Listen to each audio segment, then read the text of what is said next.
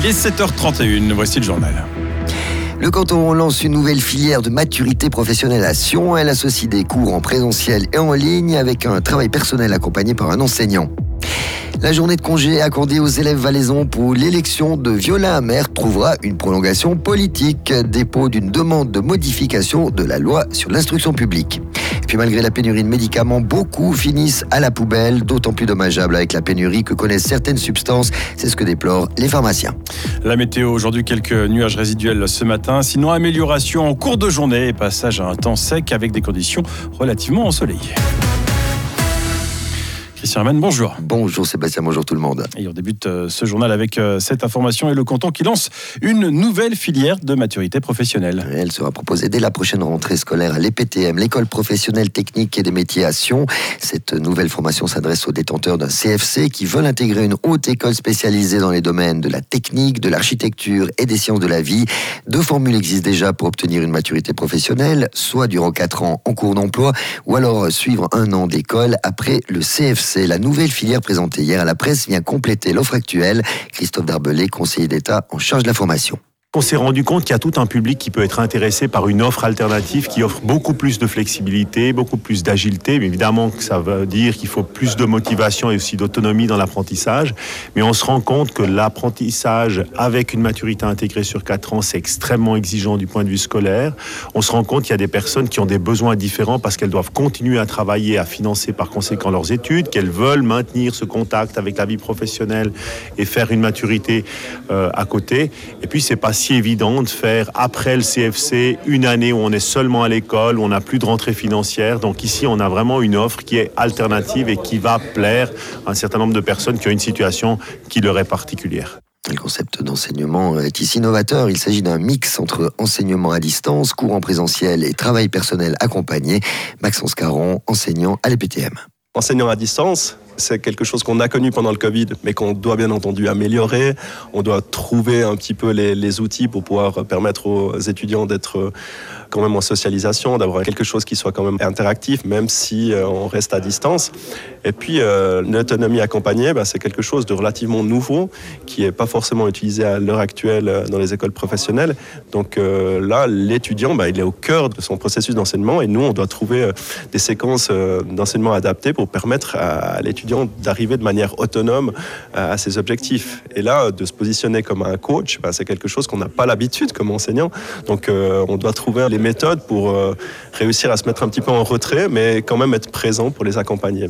L'admission dans cette nouvelle filière euh, s'effectue sur la base des résultats de fin de scolarité obligatoire ou d'un examen d'admission.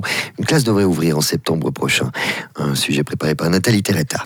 Un événement électoral majeur et marquant pour le Valais devrait déboucher sur autre chose qu'une journée de congé pour les élèves. C'est l'avis de quatre euh, députés de quatre formations politiques différentes, faisant référence au congé extraordinaire accordé après l'élection de Viola Amert à la présidence de la Confédération le 22 décembre. Ils demandent une modification de la loi cantonale sur l'instruction publique. Une motion a été déposé au Grand Conseil. Objectif, faire en sorte qu'une journée comme celle-là soit l'occasion de dispenser de l'éducation civique plutôt que d'offrir aux jeunes du temps libre supplémentaire. Alexandre Lui, député suppléant PLR de Martigny et auteur de la motion.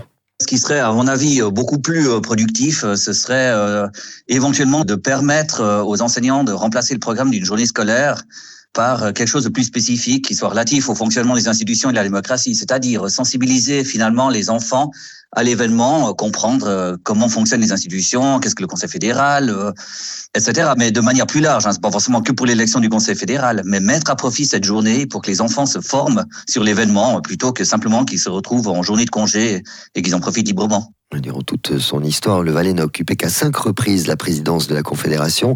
La prochaine fois pourrait se faire attendre longtemps. Alors faut-il vraiment modifier une loi pour un événement aussi rarissime? On retrouve Alexandre lui. Alors la motion a été conçue en termes un peu plus généraux. Euh, sauf erreur, nous avons dit à l'occasion d'un événement électoral particulièrement important et marquant. Donc il peut s'agir évidemment de l'accession à la présidence de la Confédération, mais il peut s'agir de tout autre événement. Cela on laisse le, Conseil d'État juger librement. Mais c'est plus le principe. Oui, si ça arrive quelquefois, eh bien euh, quand même euh, mettre en place quelque chose qui soit dans le sens éducatif. C'est quand même le rôle de l'école de sensibiliser à cela, pas de donner des congés supplémentaires. À part ma fonction de parlementaire, je suis aussi parent, j'ai deux enfants et je regrette souvent souvent des discussions que j'ai à la maison où je me rends compte qu'en fait, certaines choses, bah, ils n'ont tout simplement pas vues ou pas apprises à l'école et, c'est fondamental pour le fonctionnement de démocratie. Un sujet préparé par Fabrice Germanier. Le train entre Saint-Gingolph et Évian-les-Bains doit pouvoir reprendre du service. Le Conseil d'État valaisan veut préfinancer les études, les procédures et les travaux de réhabilitation de la ligne ferroviaire du Sud-Léman. Il a décidé de soumettre un crédit d'engagement de près de 23 millions au Grand Conseil pour la réhabilitation des 17,8 km de la ligne. L'objectif est de compléter l'extension du RER e Léman Express qui relie depuis décembre 2019 Genève à Évian-les-Bains. Elle prolongerait aussi l'exploitation du RER Valais-Valis de Brigue à Évian via Monté, Martigny, Sion et Sierre notamment à une fréquence de deux trains par heure et par sens. Cette offre contribuerait à réduire la congestion du trafic routier. C'est plus de 10 000 véhicules qui traversent la frontière chaque jour avec des pics à plus de 13 000. La mise en service de la ligne pourrait intervenir en 2031-2032.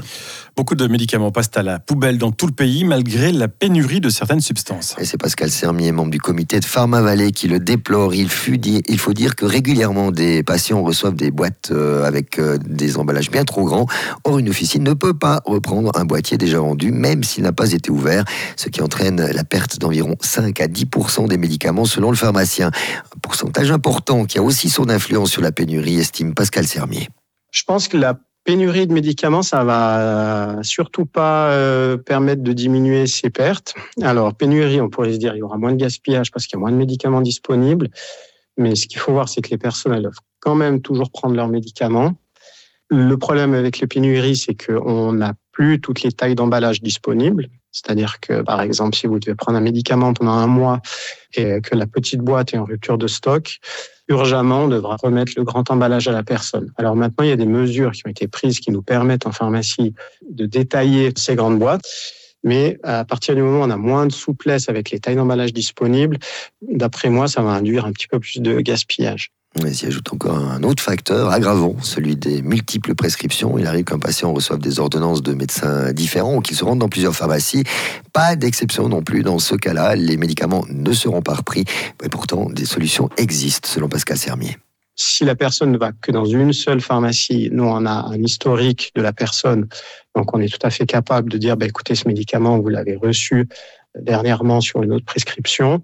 Pour les personnes qui n'ont pas de pharmacie attitrée, qui n'ont pas de médecin attitré, ça peut être très intéressant d'adhérer à un dossier électronique, justement pour voir quel médicament a été prescrit, est-ce que la personne a encore le médicament à la maison, est-ce qu'elle peut encore s'en servir, et ça, que ce soit pour les médicaments ou pour les examens médicaux. J'ai préparé par Lauriane Pipot. L'initiative des Alpes fête aujourd'hui ses 30 ans. Le texte, en effet, été accepté en votation populaire le 20 février 1994. Il vise à protéger les Alpes du trafic de transit en favorisant le transfert de la route vers le rail. Mais l'association Initiative des Alpes tire aujourd'hui un bilan plutôt mitigé. Si les traversées en camion ont diminué durant de nombreuses années, elles augmentent à nouveau et l'objectif fixé dans la loi d'un maximum de 650 000 courses par année n'a jamais été atteint. Le Conseil fédéral a élaboré un projet pour améliorer le transport ferroviaire et fluvial de marchandises mais cela ne suffira pas, estime le Cédunois Christophe Cliva, conseiller national et membre du comité de l'association Initiative des Alpes. Je pense qu'on doit être un peu plus ambitieux dans les moyens qu'on met euh, à disposition, notamment pour aider à l'investissement et à l'exploitation de ce qu'on appelle la grutabilité des, camions. C'est cette idée qu'on puisse vraiment faire ce transfert de marchandises en posant en fait les remorques des camions sur des wagons qui traversent les Alpes de cette manière-là. Et puis je pense qu'il y a un aspect très important, c'est qu'on constate vraiment que le transport entre l'Allemagne et l'Italie passe euh, de plus en plus effectivement par le rail. Par contre, on a de la peine à voir cette évolution au niveau des marchandises qui, par exemple, partent de Allemande et vont au Tessin ou inversement, ou qui sont exportés, importés depuis la Suisse. Et là, on a une diminution qui est très faible, quasiment inexistante. Et c'est aussi un enjeu pour l'avenir. Des propos recueillis par Marie Vieumier. Mathieu Berthollet, 46 ans, sera le nouveau directeur artistique du théâtre Neumarkt à Zurich. L'auteur et metteur en scène valaisan, actuel patron du Poche à Genève, en prendra la direction à partir de l'automne 2025. Et Mathieu Berthollet est prêt à, dit-il, faire du Neumarkt un lieu utopique. C'est ce qu'on peut lire dans un communiqué du théâtre zurichois. Son parcours et son approche s'inscrivent parfaitement dans les valeurs et la mission du théâtre. Il souligne euh, dans les colonnes du temps que son ambition au Neumarkt est de casser la barrière des langues. Les temps et le temps est à l'apaisement entre toutes les parties concernées par les championnats du monde 2027 à Crans-Montana. Dans un communiqué de la FISE diffusé hier soir, la Fédération internationale de ski évoque un apaisement et la recherche d'une solution commune pour la tenue des mondiaux en vallée. Suisse Ski et le comité d'organisation des championnats du monde sont heureux que les bases soient rétablies pour une solution et une signature rapide de l'accord d'hébergement. C'est ce qu'a déclaré Diego Tsuger, le co-CEO de Suisse Ski. C'est un autre communiqué de la FISE qui avait mis le feu aux poudres. En substance, la Fédération internationale national a affirmé que Grand Montana n'avait pas les garanties financières promises lorsque sa candidature avait été choisie. Merci Christian. Retour de l'info tout à l'heure à 8h dans quelques instants. On se retrouve avec le Morning Game pour vous faire jouer.